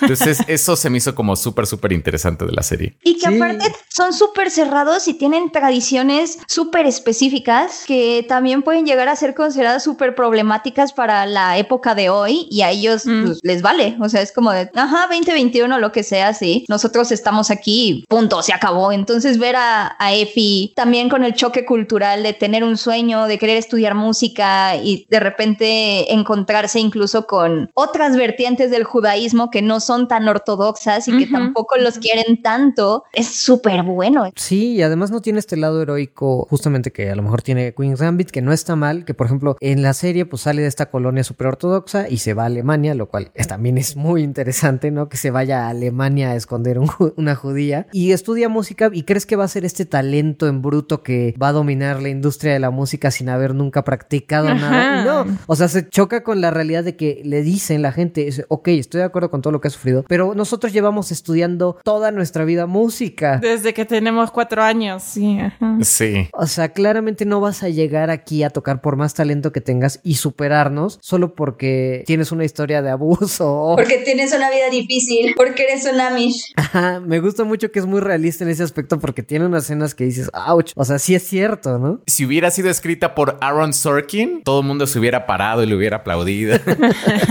Hasta sus padres ortodoxos hubieran aplaudido. Pero que justamente es como la mm, el enfrentamiento justamente de estas dos series es la niño pródigo como eh, en Queen's Gambit y la que no, pero tuvo una vida difícil y... Que Queen's Gambit a mí de repente se me dio como mucho el feeling a Doctor House. Ajá, ajá, también. Que está bien interesante como esta exploración de la drogadicción y de cómo ella cree que no, no es buena si no está drogada y sin, porque no pone atención y entonces no se puede concentrar en las jugadas y no puede ver el partido ocho movimientos adelante. Pero no sé, como que es más normal estas historias de prodigios casi superhéroes. Hasta el momento en el que se juntan como todos sus ex enemigos o bueno, ex contrincantes sí. para darle tips y todo. Sí, o sea, todo está muy hollywoodense. No, y sí, Sí. exacto, y es eso, ¿no? El final es como eh, el trabajo en equipo es lo que vence, solo no se puede, ¿no? Como Sí, y al final la americana se convirtió en la heroína de los comunistas. Entonces, sí, o sea, Es como Rocky 4, pero con, con ajedrez. y Anna Taylor Joy. ¿Qué digo? Ella como tal, o sea, sí considero que merece un premio, pero no sé si toda la serie y menos sobre Unorthodox. Lo que sí es que ella merece más cosas así, punto. Sí, claro. merece ser, Exacto. merece sí. salir en más cosas. Sí, pobrecita, cómo la desperdiciaron en esta de Glass y cómo... Y en New Mutants. Y, ajá. Vayan a ver cosas de Aaron Taylor Joy, ella merece, merece más fama. Bueno, ahorita está en su top, ¿no? Es como la adorada del internet desde que salió Queen's Gambit. Pero eso no es lo mismo que, que salir en un buen blockbuster, ay, New, New Bueno, Mutants, sí. o en una película que ya la candidate como más en forma a un Ujú. premio. Yo no he visto New Mutants, ¿eh? Hasta ahorita no, como que no, no me llama. Ni, ni yo la he visto, pero deberíamos verla y hablar de ella, aunque sea para reír un rato. Para verla. ni- ¿Cómo se llama? Hate Watching. Sí. Ni la otra de los mutantes de Fox, ¿cuál fue la última? Este, la de Dark Phoenix, esa tampoco la vi. Como que sí dije, no, como que ya. Oh, no, está mala, está mal, mala, mala. Sí, no vean Dark Phoenix, la verdad se la pueden pasar. Y New Mutants también, la verdad. Porque ahorita quien ya tiene un feeling muy mutante es WandaVision o por Jesucristo. Chun, churun, chun, chun. Y vamos a hablar con spoilers desde el principio, ¿verdad? Del 4 y el 5, siento. Sí, y es bueno avisar porque algo de lo que me quiero quejar es insoportable que no puedas ni levantarte y que haya spoilers. O sea, me spoileé el último capítulo. Me levanté, abrí Facebook y me spoileé todo sobre el capítulo 5. Es que además es muy increíble que dure 20 minutos. O sea, es tan peor que con Game of Thrones. O sea, ¿se acuerdan, no? Salía el capítulo, todo el mundo lo veía a cierta hora, pero era en un horario de domingo donde la gente, bueno, o sea, se podía tomar el día para ver el capítulo. WandaVision sale el viernes a las 2 de la mañana. Es día laboral, gente. No, no, no. Híjole, ¿cómo detesto que hagan eso? O sea, sí tengo un amigo que hacía, o sea, en, un- en un chat como de varios ñoños, hacía a las 3 de la mañana. Güey, vean el capítulo de... Y yo así como, espérate, así como... Sí, no. No publique spoilers, o sea, sí él es como muy respetuoso como de eso, pero sí, o sea, yo también me desperté el viernes así a las 8 de la mañana, lo primero que veo así en Facebook es una imagen de Pietro. Sí, yo también me pasó exactamente lo mismo. Una imagen de Pietro abriendo la puerta. Maldito el internet que ya todos sabíamos que Ivan Peters iba a aparecer. Pero bueno, o sea, agradezco que lo veamos ahora como para ya sacarnos ese spoiler de encima. Sí. Pero realmente me parece absurdo, absurdo y me enoja muchísimo tener que parar todo mi día para ver una serie un viernes en la mañana para poder evitar spoiler y decir, ah, bueno, ahora por fin puedo agarrar el teléfono. ¿Qué dice Twitter, no? Aunque Sí. fíjense que yo siento que como que la cultura de los spoilers alrededor de WandaVision es un poquito diferente porque siento que no es tanto los plot twists y las sorpresas, sino más bien el cómo lo entregan. Entonces, por ejemplo, ya desde hace meses, o sea, desde hace muchos, muchas semanas, ya se veía venir a Evan Peters como Pietro, como también ya se veía venir el involucramiento de Sword, como también ya se veía venir que Vision posiblemente no era una alucinación, sino que sí era el cadáver de De Vision Vision. real. Entonces, como que todos estos plot twists de, ah, sí, miren, Wanda es la que está causando esto en parte, en parte. Ese, es que ese es un asterisco que, que tenemos que discutir. Como que ya todo el mundo va sabiendo cómo van cayendo las piezas, como que no son grandes sorpresas y por lo tanto no son tan grandes spoilers, pero aún así como que la gente no, no quiere enterarse de eso, lo quiere vivir, o sea, lo quiere, quiere experimentar así, así solo. Ya saben lo que va a venir, pero aún así lo quieren experimentar. Bueno, es que también el ya saben tiene un asterisco, porque hay mucha gente que le está viendo que no es fan, que sigue todas las noticias y que ve la noticia del doblador español que anunció que iba a interpretar a... O sea, eso no lo hace toda la gente. Hay mucha gente que genuinamente está descubriendo el misterio semana a semana y genuinamente le sorprenden este, todas las revelaciones que hay. Entonces, sí le resta, pero también estoy un poco de acuerdo, porque me spoilaron lo de Pietro, pero no lo sentí como un spoiler tan grande porque ya lo veía venir. Exacto. Porque aparte se liquearon, o sea, se liquearon las, unas imágenes donde literalmente aparecía Pietro hasta con la marca de agua de WandaVision y todo. O sea, quién sabe de dónde se, se liquearon esas imágenes. ¿Sí las vieron ustedes esas? O sea, ¿sí las vieron desde antes? No, ya no las vi. No, desde antes no. Pero lo que yo estoy investigando es que el- realmente no causaron conmoción. O sea, no. Como que era más la gente quejándose de, ah, no puede ser porque lo ponen, no sean así, que las imágenes como tal. Entonces, eso a mí se me hizo muy interesante. Algo que me comentaron en Twitter que me llamó, me llamó mucho la atención es que esta persona decía como, yo la verdad voy con cuidado viendo WandaVision porque todo mundo sabe que luego Marvel prefiere giros inesperados y tontos a hacer como la historia obvia, pero que es francamente muy buena. Siento que eso es lo que está haciendo WandaVision, que es como de, no, nos están, está entregando a los fans todas las teorías que están dando en internet. Es como de, sí, algunas están bien, otras no, pero les están dando a los fans esa satisfacción de la teoría estaba bien. Entonces de repente ya empiezas como a creerles como tal vez Mephisto si aparezca y es como oh por Dios o sea además Sí, de yo creo que, que es para los fans es genial para la gente nueva sí lo toman como Como un verdadero plot twist. exacto Ajá, como un verdadero ajá. plot twist y eso está súper chido porque siento que es algo muy muy diferente a lo que estábamos viendo en el MCU Es- Estoy de acuerdo. A mí, por ejemplo, ju- justamente en eso estuve pensando estos días. Bueno, terminando de ver el capítulo de, de esta semana, creo que está, o sea, a mí lo que había mencionado en el podcast ante- anterior es que eh, no me estaba gustando este tipo de lanzamiento semanal de los capítulos y no me convencía. Ahora creo que sí y veo por qué. Porque efectivamente creo que está pensada de cierta manera en la que te lanzan algo y a la siguiente semana te lo resuelven. ¿Por qué? Porque están anticipando, bueno, si nosotros les mostramos esto, ¿qué es lo próximo que van a pensar y qué teorías se les van a ocurrir? Ah, bueno, van a pensar esto, esto, esto y esto. Por ejemplo, con la escena de, de Vision, donde sí se le ve así como el hueco en la frente y es como, van a pensar si tienen el cuerpo o no. Que es súper creepy. Súper creepy, ¿no? Pero van a pensar o es una visión de Wanda o anda jugando con el cuerpo del muertito por todos lados, ¿no? Entonces me gustó mucho que en el siguiente capítulo te lo resolvieran y te dijeran, sí, efectivamente, está jugando con el cuerpo del muertito por todo Westview, o sea... o y sea- literalmente fue a robarse el cuerpo Ajá, del muertito. Exacto. Eso yo no me lo esperaba, o sea, que realmente se haya ido ella literalmente. Órale, así como me lleva el cuerpo. Ajá. Denme el cadáver de mi esposo. Ajá. Como que siento que esas cosas me gustan porque las anticipan, o sea, nosotros semana a semana teorizamos sobre qué podría estar pasando y me gusta que te lo están resolviendo ahora y no, no, no se están esperando al final de temporada. Entonces, por eso creo que sí está funcionando y sí está bien pensado el formato de semana a semana. Ahora lo veo, ahora lo entiendo. Especialmente porque, o sea, hay shows que se han arruinado, principalmente porque sus creadores se estaban peleando con los fans en internet que estaban súper metidos haciendo teorías y tratando de descubrir qué es lo que seguía. Le pasó a Game of Thrones. Mm. Como ya lo en Reddit ya se había descubierto algo, porque todavía no sabemos exactamente qué parte de la historia tuvieron bien Reddit, porque sacan cientos de miles de teorías todo el tiempo decidieron cambiarla, darle un giro y pues terminó siendo una de las series que más odio ha generado en su final. Y también le pasó a Westworld, por ejemplo, que también esta serie, alguien adivinó algo y fue como, ah, no, lo vamos a reescribir todo.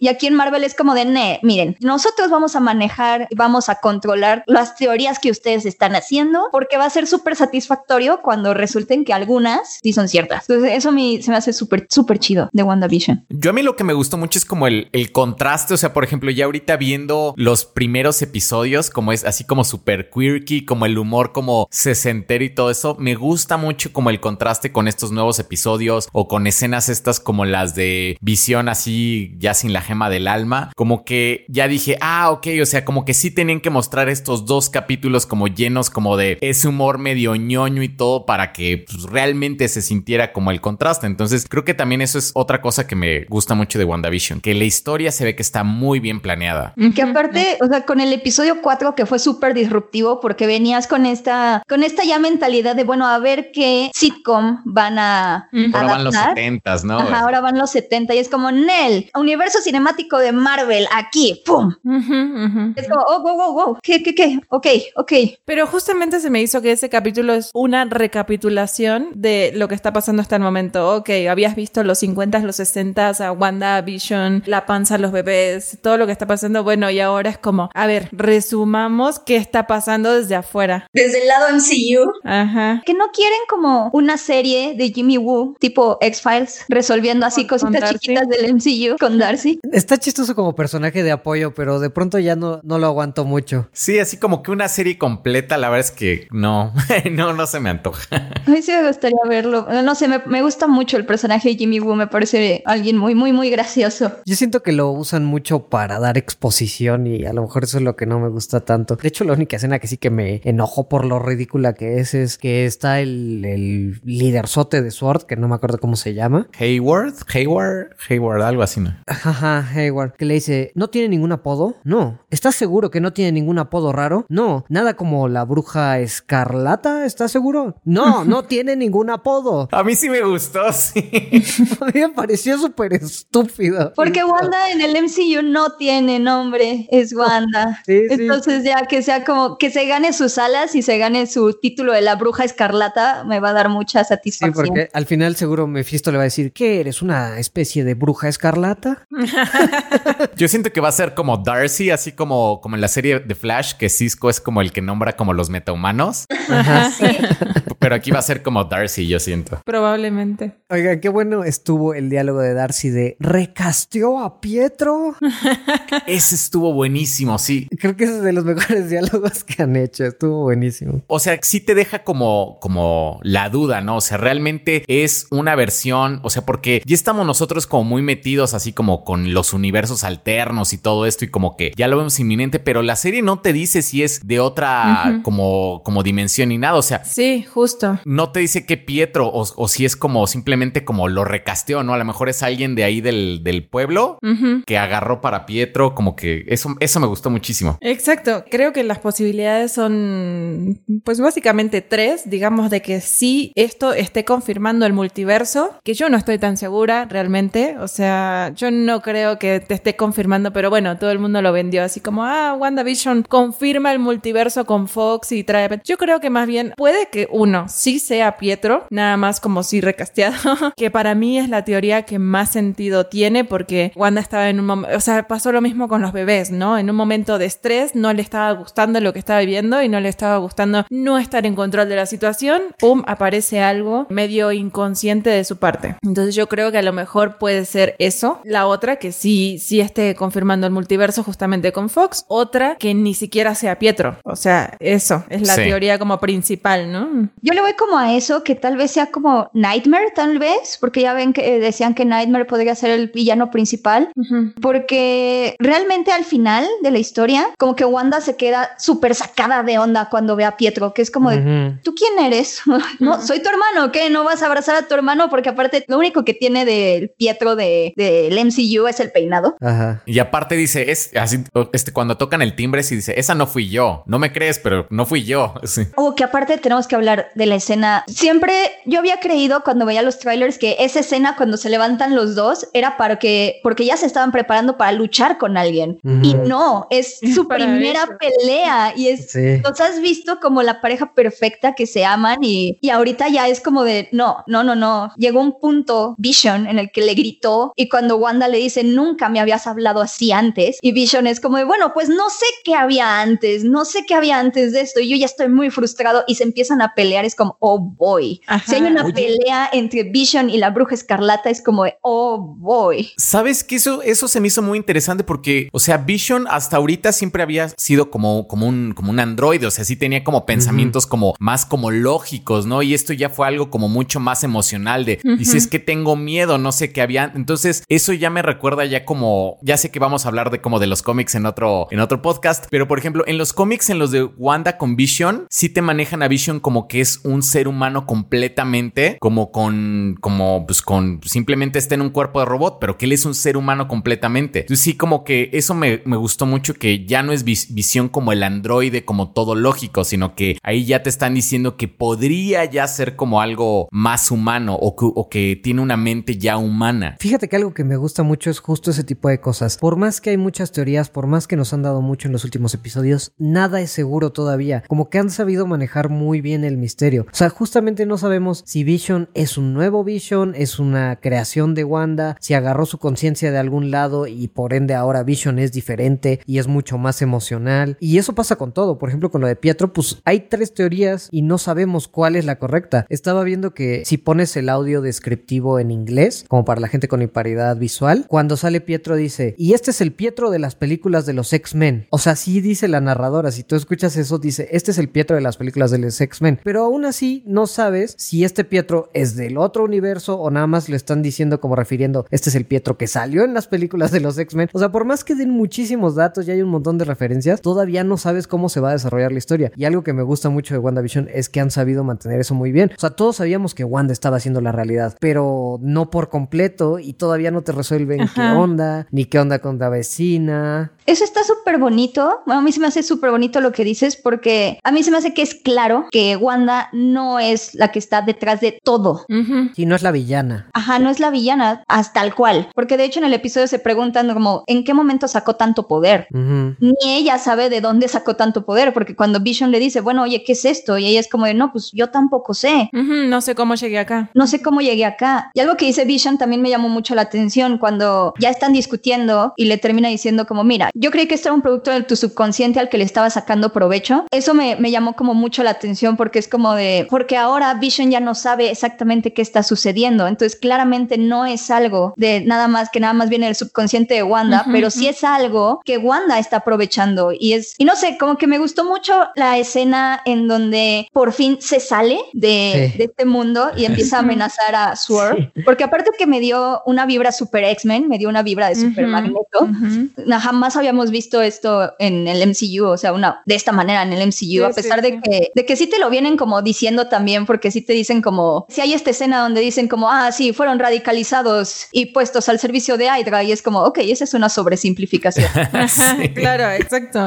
O sea, como que ya te empiezan a meter como esta onda más como, no sé, mutanesca y me, me gusta mucho. Sí, exacto. Me gusta que están como representando mejor el trauma y como la depresión, porque no es nada más Wanda en un trance loco psíquico que está causando todo esto de manera inconsciente, sino que es como de, está tan llena de dolor que no le importa, sabe que es un mecanismo de defensa horrible, sabe que está lastimando a otras personas, pero es como, eh, no me importa. Ajá, pero es muy consciente de, ajá, porque sale todavía de la burbuja y le dice, a ver, yo no te molesto, vos no me molestes, ¿no? Métete en tus propios asuntos. Estoy con mi familia en mi hogar y mientras no me toquen, yo los dejo en paz. Ajá, y también cuando lo dice, como tú crees que yo de verdad hago que ellos vayan al dentista y que poden su césped, o sea, ¿de verdad crees que estoy así tan metida controlándolos a todos? No, tampoco. Y entonces si hay otra persona, pero lo que como que no me cuadraría sería como que de repente así como, ah, Mephisto detrás de todo o, o Nightmare o algún otro personaje sin que lo, seguramente ya lo vimos en algún, o sea, yo es lo que siento que van a ser como alguno de los personajes que ya están o a- algo que se vio en otra película o algo como que tiene que ver con esto, como que no, no creo que lo vayan a meter a- así como de la nada, como algo completamente nuevo, un personaje completamente nuevo Ajá, sin sí, algo no. que lo aterrice. Estoy muy de acuerdo con eso porque, o sea, nosotros ubicamos a Mephisto, pero si de pronto llegan y, ¡ja! Soy Mephisto, yo hice todo. Sí. Sería un plot twist baratísimo, baratísimo para la gente. Creo que eso es lo que quieres decir, ¿no? Que es un personaje que no construyeron y, y llegaría un plot twist muy barato. Es por la razón por la que no le doy tanta fe a esa teoría, porque hasta ahora lo han hecho muy bien. Creo que iría más por el tema de, de que la vecina se descubre como que tiene un poder. A lo mejor sí dicen, que realmente yo soy Mephisto o algo así, y no importa tanto qué es Mephisto o quién es Mephisto, sabes que es algo demon demoníaco. Sí, no, ajá. Ajá, pero ella ya la construyeron. O a lo mejor, no sé, es como una división del gobierno que su acrónimo, porque les encantan los acrónimos, es Mephisto, ¿no? Ajá, ajá. O algo así que quería como controlar a la bruja. o- Yo sí le voy a que Agnes es Mephisto o es la que está detrás, o Ralph, quizá Ralph. Ajá, justo, justo, justo. Yo eso pensé porque Agatha. Yo dije, es Agatha, ¿no? O sea, y además, o sea, creo que se nota mucho en esta escena, o sea, cuando, por ejemplo, Vision a Norm lo saca del trance y le dice, por favor, ayúdame, estoy en dolor, estoy mal, necesito saber de mi familia. Es muy distinto a cuando Agnes sale del trance y le dice, ¿qué pasó? Eh, repito la escena, así como no está en un trance, está metida en la trama. Sí, sí, sí, y se ve que ella... Ah, sí, es cierto, son dos... Y llega a un punto, ajá, es muy distinto. Ajá, pero no es, no es la única, o sea, cuando Agnes está hablando con el otro vecino, con este, este señor afrodescendiente, él también está como en el mismo plan de, pues es que tenemos que actuar como ella nos dice, ¿no? Está, pero Norm sí fue algo como completamente diferente. Bueno, un poco, pero, o sea, sí se siente que el vecino este también estaba atrapado porque no podía hablar. En cambio, Agnes se siente como dentro del juego porque incluso usa magia frente a él, ve a los niños crecer y nunca dice nada. Y entiendes que Wanda tiene cierta comodidad en usar sus poderes frente a ella porque probablemente ella esté incitando a Wanda a que saque el máximo potencial de sus poderes, ¿no? Sí, exacto. Entonces yo siento que va más como que Agnes es la única que está en el juego y posiblemente el esposo que tanto ha mencionado que no ha salido a propósito, ¿no? Sí podría ser el esposo o podría ser un trope porque eso sí pasaba mucho en esas sitcoms que había un personaje que mencionaba a su esposo y nunca veías al esposo. Entonces podría ser el chiste o sí podría ser como el misterio. Pero puede ser una buena herramienta, justamente, ¿no? Sí, que estaría súper padre que fuera una buena herramienta porque creo que el episodio 5 sí se beneficia de varias vistas, que es algo que, que le beneficia súper, súper a Disney Plus. Y es que, por ejemplo, lo que decías, Clara, de la escena cuando pide que repita la toma, Ujú. Eso yo lo tomé en una primera vista como que está como que tiene muchísimo miedo y no quiere que le pase lo mismo que a Mónica Rambo, que la saquen. Pero en una segunda vista, como que sentí que Agnes fue la que se sintió fuera de personaje, como que no era el rol de Vision. O sea, ya como haciendo notas creativas, como de no, no, no, a ver, esto no debió haber pasado. ¿Quieres repetir la escena? Porque este cuate la arruinó. Se te está saliendo de control, ajá. Ajá, y Wanda no necesariamente se sentía incómoda con que este cuate no quisiera prestarle a sus hijos a una extraña. Sí, claro. Es como de, oh, voy. Y también el feeling con los niños. Ajá. Ese feeling también cambia muchísimo porque al principio los vi como, ay, qué, qué malos actores. Qué exigente eres, Beca. es que cuando aparecen niños sí es como de ay. Yo sí lo sentí como que le estaba incitando de como vas a dejar que te hable así, o sea, este es tu mundo, tú puedes controlarlo como que como o sea, este malvado susurrándole al oído al poder. O sea, yo sí desde un principio lo sentí como que Agnes estaba en el juego. Y con los niños, fíjate que no lo sentí mal los actores. Me dio como hasta ternura la escena donde están lavando al perro y se ponen en muralla. Es que fíjense que, el- que los niños se me hizo muy raro porque son realmente a los que vemos como en el sitcom, como en la historia de la sitcom, mientras vamos como saltando en el MCU y que ya a Wanda se les está saliendo del guacal, ya no está teniendo tanto el control de la situación. Se les está saliendo del guacal. Perdón, pero es que tenemos que hacer una pausa. La frase del podcast de hoy es se les está saliendo del guacal. Perdón, Beca. Es que sí, o sea, porque cuando, cuando están llorando, que Wanda dice, bueno, ya ni modo, voy a tener que usar mi magia. Ah, ah, Ajá. ¿por qué siguen llorando? Oh, no, no los puedo. Eso me gustó mucho, que no los pueda controlar. Entonces, ya saben que tienen, no sé, como lo que me emocionó porque se me hizo súper creepy, es que ya ellos tienen como ciertos poderes y como que se sienten ya con poderes porque solitos estos son los que están haciéndose crecer, que incluso Wanda les dice, no, a ver, espérense, no crezcan para evitar, para evitar llorarle a Sparky, no, no se suman la edad. Ujú. Es como, oh, eso siento que hace a los niños ver súper creepies. Y sí tienen como cierta independencia, porque ellos sí saben de que no, es que tu mamá, tú eres la que está controlando todo, ¿no? Como Tú lo puedes arreglar. tú lo puedes revivir, ajá. Fíjate que eso me dejó varias dudas justo esa escena. Primero porque siento que todo el capítulo, o sea, justo reviéndolo, siento que Agnes está un poco incitando a los niños a que hagan. O sea, siento que tal vez Agnes tendría, o sea, su objetivo principal son los niños más que Wanda. ¿Por qué? Porque, o sea, la ves desde un principio incitando lo del perro, luego se escapa y casualmente ella estaba creciendo veneno en su jardín, entonces pues el perro se muere y justo es como, miren, miren, se murió. Entonces, no sé, ah, bueno, ahí Aquí está muerto, miren, mírenlo, mírenlo. Míralo, mira, uh, lo agita, ¿no? Estoy muerto.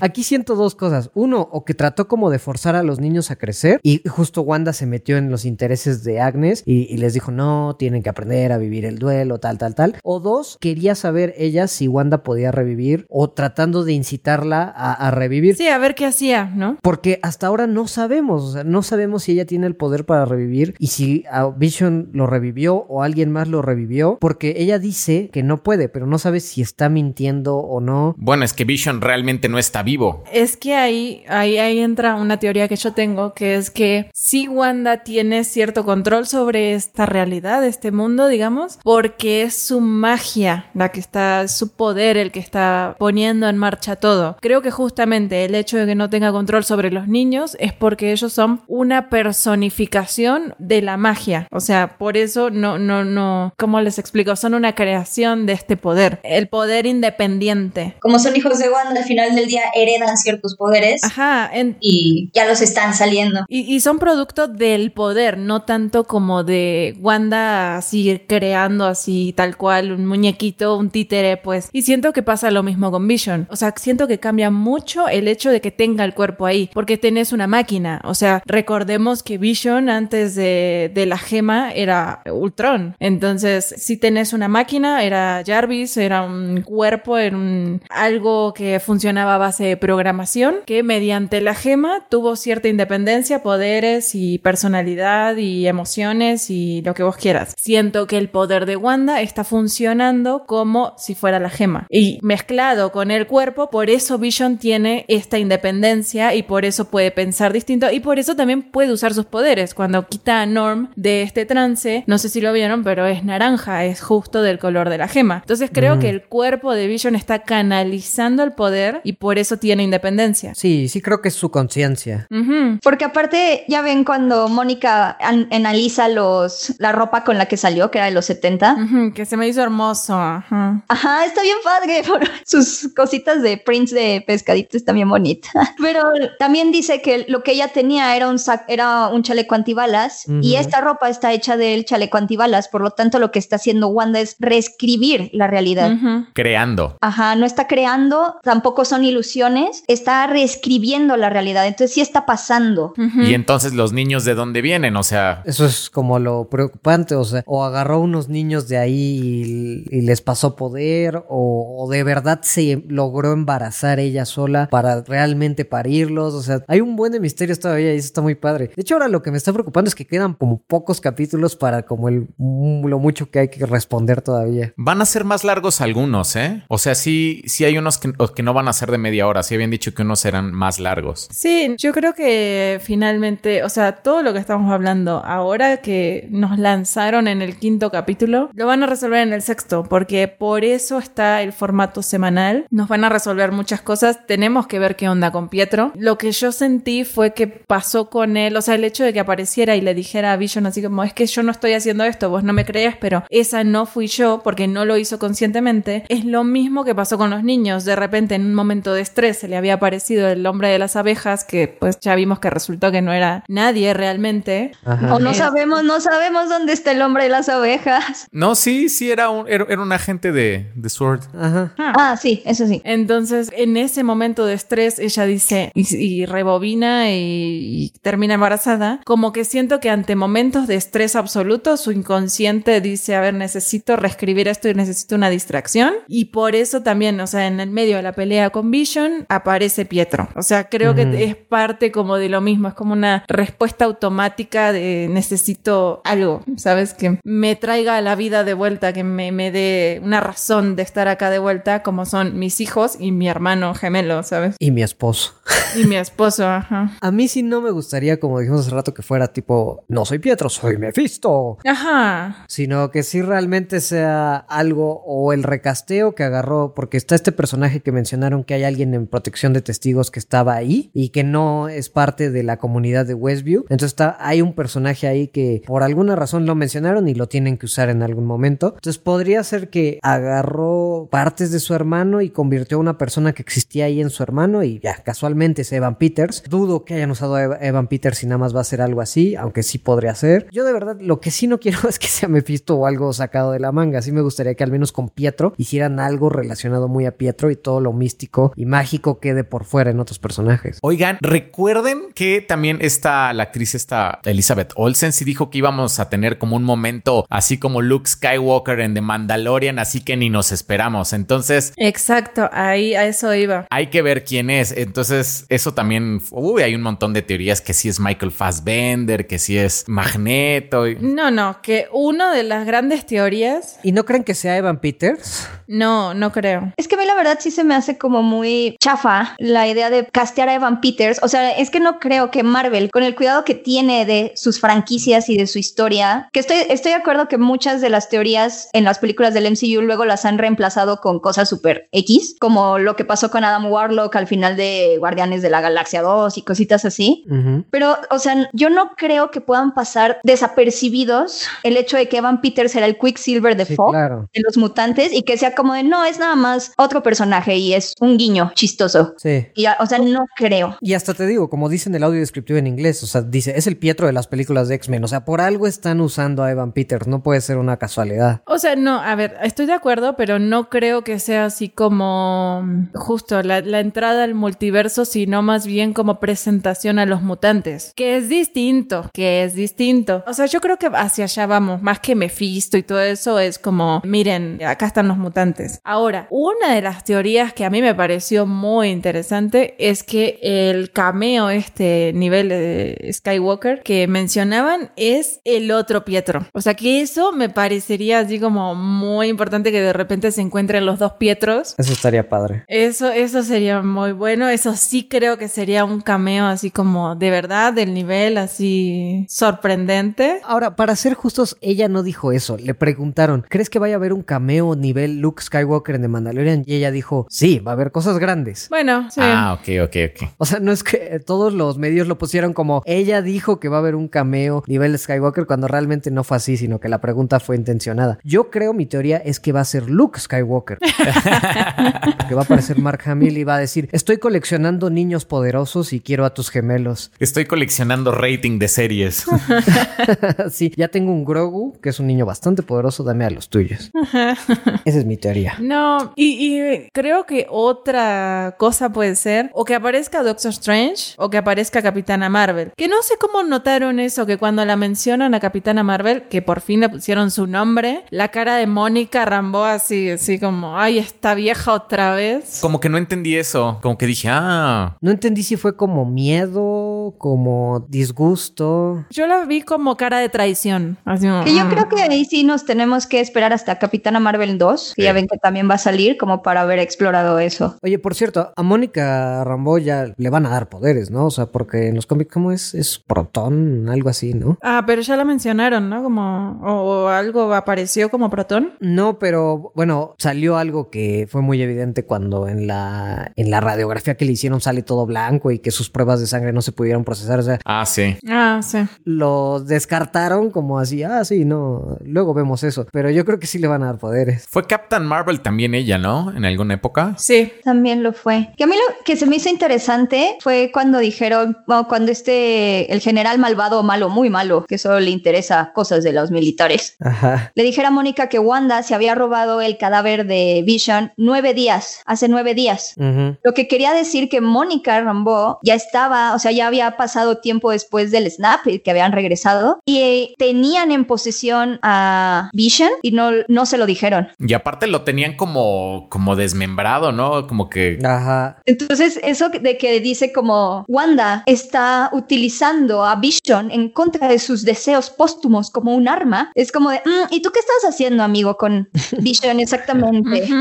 Entonces, como que ya están mandando pistas de lo que va tal vez a traer, sí. tal vez la película de los Free contra los Skrull. O no, la serie, es serie, ¿verdad? Es serie. Sí. The Secret Invention. De Secret Invasion y de Capitana Marvel. Es como, hmm. Ahora, también mencionaron un ingeniero o ingeniera aeroespacial. Estaba viendo que según esto, la única persona que realmente es ingeniero aeroespacial es Rhodey, pero pues, sería como súper chafa que llegue y son, son la verdad. El cameo nivel Luke Skywalker, Rhodey.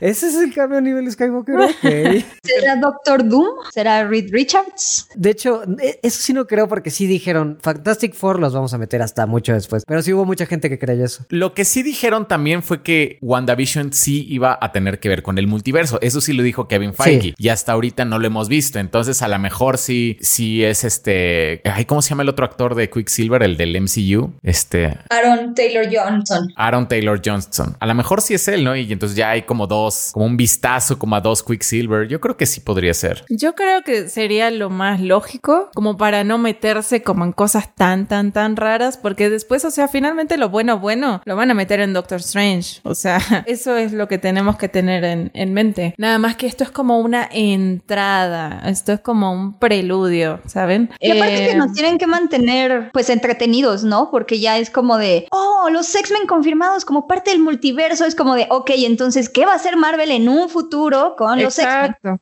Porque pues ahorita recordemos que Black Widow todavía no se puede estrenar, que The Eternal sigue retrasando producciones, que cualquier cosa se siguen retrasando películas, entonces Y que finalmente todo lo nuevo está viniendo en series, desde Hawkeye, Miss Marvel, She-Hulk, todo, todo lo nuevo y, y lo que podrían estar construyendo de jóvenes, digamos, viene en series. Entonces las nuevas como películas dependen mucho de lo que ya es el universo cinematográfico de Marvel, Black Panther 2, Capitana Marvel 2, cosas que ya hemos visto, que ya tenemos y que de todas formas, por ejemplo, ahora digo, WandaVision sí innova y muestra cosas nuevas, pero también lo vi muy relacionado al MCU y al estilo del MCU, porque el director este que no me acuerdo cómo se llama de Sword, la verdad es que, o sea, es malo, malo, malo porque es malo, nada más, ¿sabes? Como típico de villano del MCU, o sea. Sí, es como que no consiguieron a este. ¿Cómo se llama este actor? El, el que salió en Hulk y en Civil War. Ah, el general este, no, no me acuerdo. El general, ajá. Pero es como muy similar, ¿no? Es como es el mismo personaje, simplemente es como otro actor, pero es básicamente lo mismo. Ajá. Sí, es el burocrático con visión de túnel que nada más ve a los superpoderosos como malos y ya. Ándale, sí, sí, sí.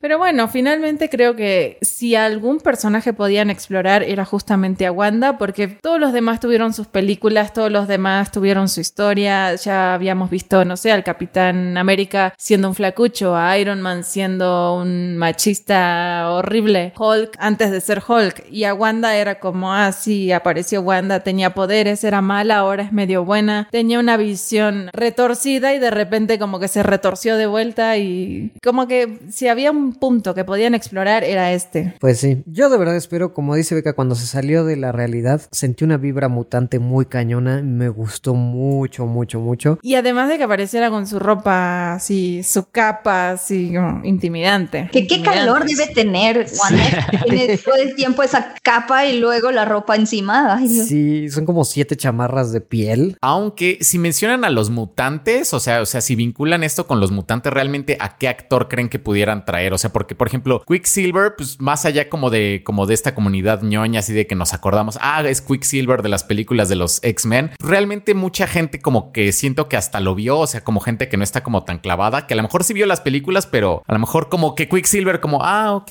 a lo mejor ni se acuerda. O sea, tendría que ser como el profesor X o, o Hugh Jackman, o uno de esos dos. ¿Se imaginan al profesor X así diciéndole como Wanda? Eres especial, eres un mutante, Wanda. Eso sería para mí como wow, pero tal vez ya es desear demasiado. Mientras suena el intro de la, de la serie de los noventas, ¿no? El. O Ian McKellen en Magneto diciéndole hija y mía, mi hija. Es como, ¡oh! No. No sé, hay muchas cosas con las que yo fangirlaría mucho. Yo también. O sea, solo el hecho de que reconozcan a los mutantes de alguna manera a mí ya se me... Sí, yo creo que hacia allá vamos. Sí, que entre alguien y que diga que en este mundo no hay mutantes, tum, tum, pum, se acaba. Con eso me emociono mucho. Fíjate que yo lo, que espero también es que haya como una frase así de icónica como la de No More Mutants, de no más mutantes de los cómics. Yo sí creo que Wanda tiene que decir algo así al final, que también sea como así de importante, así como que haya mutantes o algo así. que haya mutantes. Todo el mundo sea raro. Pum, pum. Sí, no sé, no sé en qué va a terminar. Ojalá sea los mutantes, no me quiero emocionar, pero la verdad, sí, si fuera a algún lado me gustaría que fuera eso. A mí también, sí, sí sería lo que más me gustaría, que por alguna razón sí ya nos dijeran que sí va a haber mutantes. Sí, sí, solo es como existe un multiverso, es como. eh. Pues ya sabía, ¿no? Es como- Sí, ya sabía. La siguiente película se llama Multiverse of Madness. Ya me lo imaginaba.